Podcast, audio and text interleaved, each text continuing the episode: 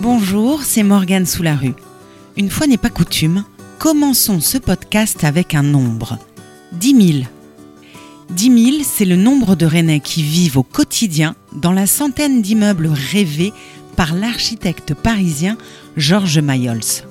Vous l'aurez deviné, pour ce nouvel épisode de Raconte-moi Rennes, je vous emmène parcourir la vie et l'œuvre de cet architecte hors norme qui fit de Rennes une grande ville.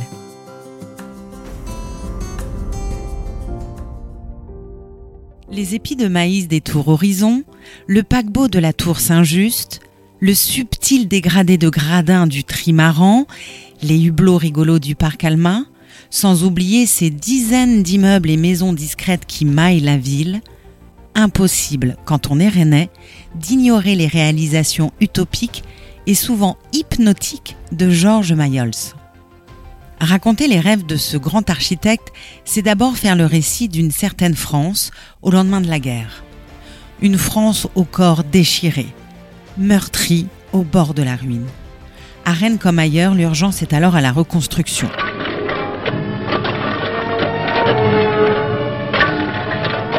pour donner des toits à ceux qui n'en ont plus. Sauf qu'à Rennes, le tissu urbain d'après 1945 n'a pas seulement souffert des bombes. Avec ses maisons en bois héritées du Moyen Âge, dans un bassin où la pierre de construction est aussi rare que précieuse, celui-ci est dans un état de vétusté effarant. En 1954, 33% des appartements ne possèdent toujours pas l'eau courante. 42% n'ont pas de WC intérieur. Avant d'être moderne, Rennes pense confort modeste. C'est dans ce sombre décor que Georges Mayols va commencer à nourrir ses lumineux dessins. L'architecte et sa modernité pragmatique vont faire des merveilles. Arrivé de Laval, le jeune Georges posera l'une de ses premières pierres du côté de Clenay avec la cité d'urgence Eugène Potier, plan local d'humanisme destiné aux mal logés et aux sans-abri. Henri Fréville, le maire de l'époque, a fait de l'éradication des îlots insalubres une priorité. Il s'agit pour lui de transformer la ville en cité modèle à l'aune des nouvelles données scientifiques et sociologiques. L'heure est aux vastes opérations programmées autour du centre-ville, en privilégiant notamment la préfabrication à grande échelle. Pour Jean-Yves Andrieux et Simon Le Tondu, auteurs d'un livre sur Georges Mayols, son parcours créatif dans une ville moyenne de province résume trois défis de l'architecture contemporaine. L'économie, le logement et l'esthétique. L'héritage de Georges Mayols se confond avec le logement social des Trente Glorieuses. C'est l'époque où l'échelle de l'architecture explose. Si les deux flèches iconiques des tours horizon se perdent dans le ciel rennais, Georges Mayols, lui, a toujours su garder les pieds sur terre. Je ne suis ni jardinier, ni bricoleur, simplement architecte. Aimait-il se présenter Né le même jour que la reine d'Angleterre Élisabeth II,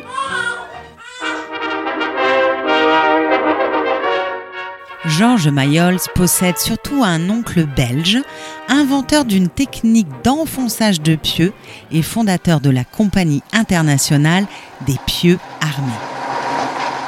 L'apprentissage suivi chez tonton Edgar Franquignoul va influencer sa pratique et les pieux Franqui lui permettront notamment de rendre constructible le terrain marécageux du 14 quai Richemont. Les mauvaises langues prédiront longtemps l'effondrement de cet immeuble, construit à partir de 1951 et qui était alors le plus haut de Bretagne. Et pourtant, professeur d'architecture et locataire comblé du bâtiment, Dominique Gézékelou témoigne. Dès que j'ai vu comment la lumière pénétrait dans l'appartement et les cadrages sur la ville qu'il offrait, je n'ai pas hésité. Ce qui était extraordinaire, c'est la fenêtre en longueur à l'ouest, le beau window et le balcon. Nous avons ici les quatre expositions, c'est rare. Le style Mayels est déjà là un esprit technique affûté, une audace urbaine réelle, un goût précoce pour la hauteur, un art de moduler les espaces intérieurs et un sens aigu de l'orientation. Car si Georges aimait faire des plans sur la comète Archie, ces derniers devaient rester fonctionnels. Après avoir posé ses valises à Rennes en 1946, l'architecte reprend l'agence d'Henri Coinon. Au début des années 1950, il se voit confier les enquêtes sociales des îlots insalubres. J'étais le seul intéressé. C'était très peu payé, déclara-t-il. Bûcheur et talentueux, il impose vite son regard novateur dans le paysage rennais. Son agence monte en charge et s'installe au 51 boulevard du Liberté. Les commandes s'accélèrent. Brillant architecte, l'homme est également un épicurien porté sur la bonne chair. Compagnon du Beaujolais, chevalier du Tastevin, il crée le Pipe Club de Rennes en cheville avec l'adjoint au maire Georges Graff et le directeur de l'opéra Pierre Nougaro. La pipe pour fumer et dessiner, c'est tellement plus simple, déclarait-il entre deux bouffées. Les années 1980 sont cependant synonymes de traversée du désert pour Mayol très affecté et quasiment ruiné par le scandale des enduits de ravalement des maisons tournesol à Rennes, l'architecte peine à revenir aux affaires. De retour dans la capitale bretonne au début des années 1990, il trouvera refuge dans l'agence de l'architecte David Kra. Le directeur de l'office HLM lui proposera, quant à lui, une location dans l'immeuble L'Armor, un immeuble qu'il avait lui-même dessiné. Le créateur de l'étoile à Beaulieu s'est éteint le 25 juillet 1998. Mais sa lumière continue de se refléter chaque nuit sur les fenêtres des tours Horizon, sans conteste son œuvre la plus iconique. Respectivement hautes de 99 mètres 50 et 96 mètres, les tours jumelles éclairent la nuit rennaise depuis maintenant 50 ans. Et on peut dire sans trop s'avancer qu'avec le parc du Tabor, elles fixent l'identité de la ville. Signe qui ne trompe pas, les chasseurs d'images ne cessent de photographier sous toutes les coutures ces tours à la silhouette élancée et toujours aussi pimpantes malgré leur demi-siècle d'existence. Les Rennais en quête de sérénité viennent quant à eux faire du yoga à ces pieds de géants. Les tours horizon rassurent, c'est comme si elles avaient toujours été là premier immeuble de grande hauteur en France, les horizons révèlent surtout la hauteur de vue de Georges Mayols. Nous devions inscrire le projet dans la nouvelle rue de Brest, expliquait-il. Créer une esplanade en pied d'immeubles et des commerces, tout en conservant un petit bois. Vu le site, il n'y avait pas 36 solutions, il fallait monter. Les horizons grimperont sous les nuages jusqu'à 30 étages, seuil maximal imposé par la loi. Le programme est simplifié à mesure que le projet avance. Mixte au départ, avec des hypothèses de bureaux, d'hôtels et de restaurants panoramiques, il ne retient en définitive que 480 appartements de deux pièces.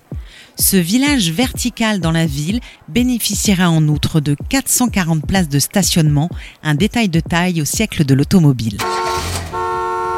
Leur modèle se trouve à Chicago et s'incarne dans les deux gratte-ciel de Marina City, de 179 mètres chacun. Dans cette pépite architecturale signée Bertrand Goldberg, Georges Mayols admire l'expression sculpturale et sensuelle du béton, les nuées d'alvéoles sans oublier la métaphore de l'épi de maïs. Un panneau de façade unique répété plus de 700 fois est conçu en collaboration avec l'incontournable société rennaise de préfabrication. Un mélange de ciment blanc et de quartz concassé est mis au point.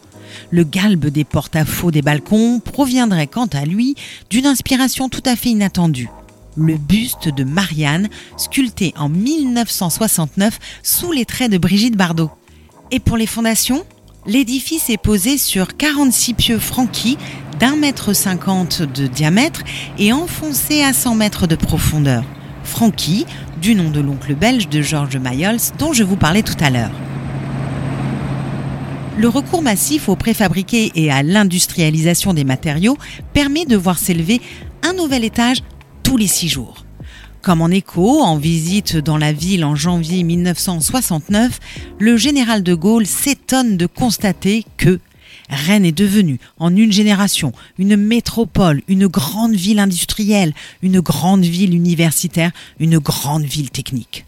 Mais les horizons ne sont pas loin de là la seule réalisation emblématique de Mayol. Avec ses allures de navire de croisière, la Barre Saint-Just a fait une entrée très remarquée à Rennes en 1969 au terme d'un chantier de 7 ans. Dressé à l'endroit où Saint-Just, le premier martyr de Bretagne, fut décapité en l'an 180, la barre Saint-Just marquera le clap de début d'une nouvelle ère architecturale. Souvent citée après les horizons dans le palmarès des icônes rennaises, la barre Saint-Just fit sans doute plus de bruit à l'époque. En cause, sa localisation dans un quartier historique de Rennes, perturbé dans la quiétude de ses hôtels particuliers. Le dessin du bâtiment lui-même ne laisse pas de marbre. Avec sa silhouette pyramidale et ses ailerons profilés, le vaisseau se repère de loin. Il crée aussi nombre d'effets d'optique. Ces vastes espaces extérieurs, hissés au-dessus des toits, créent l'illusion d'un jardin de plein pied et ses pliures à l'optique donnent l'impression que le bâtiment est tenu en suspens. Mais le bateau n'est pas que beau. Outre le luxe des lieux avec ses bassins, ses compositions de galets et de marbre ou son cadre de verdure en plein centre-ville, les appartements bénéficient de tout le confort moderne, voire même de celui qui n'existe pas encore. On y trouve des chambres pouvant dépasser 20 mètres carrés, un équipement électrique haut de gamme avec interphone, broyeur, armoire sèche-linge dans les cuisines ou encore une chaufferie innovante. Les canards se déchaînent à l'époque sur la construction de ce vaisseau préfigurant le 21e siècle. Les journalistes y voient l'œuvre prophétique des mages de l'an 2000, l'apparition de la ville de demain en miniature, le chef-d'œuvre d'une ère nouvelle comme le furent les pyramides en leur temps. Jusqu'à son dernier jour, Georges Mayols a été un travailleur acharné témoigne Monique Mayols, épouse de l'architecte aujourd'hui installé dans l'immeuble L'Armor, dessiné par son mari. Sur sa planche à dessin, il avait encore un permis de construire concernant le belvédère. Je l'ai déposé moi-même à la ville de Rennes la veille de sa disparition. Il avait 85 ans. Georges ne vivait que pour son travail. Tant qu'un problème n'était pas résolu, il s'obstinait. Les meilleures idées, il les avait la nuit. Tel fut le cas pour le parking des Horizons. À l'époque, l'architecte est face à un casse-tête et doit trouver comment garer les voitures des 480 logements sans possibilité de construire un parking en sous-sol. Il aura l'idée de dessiner un silo intégré dans l'architecture. Amoureux des belles carrosseries, Mayols portait une attention particulière au parking dans ses projets. Fan d'auto donc, l'architecte était aussi fou d'Italie. À la veille de construire les horizons, il visite Milan. Sa femme se souvient. Il avait en projet d'associer l'architecture moderne et la ville ancienne. Il voulait vérifier de visu cette hypothèse avec l'implantation de la tour Velasca. Le lendemain matin, en ouvrant les volets, nous avions devant nous la tour et la cathédrale. C'est cette vision qui l'a influencé pour construire Bourg-l'Évêque. Il voulait un bâtiment pour marquer l'entrée dans la ville. C'est réussi. Mayols à l'horizon, un récit écrit par Jean-Baptiste Gandon. C'était Morgane sous la rue.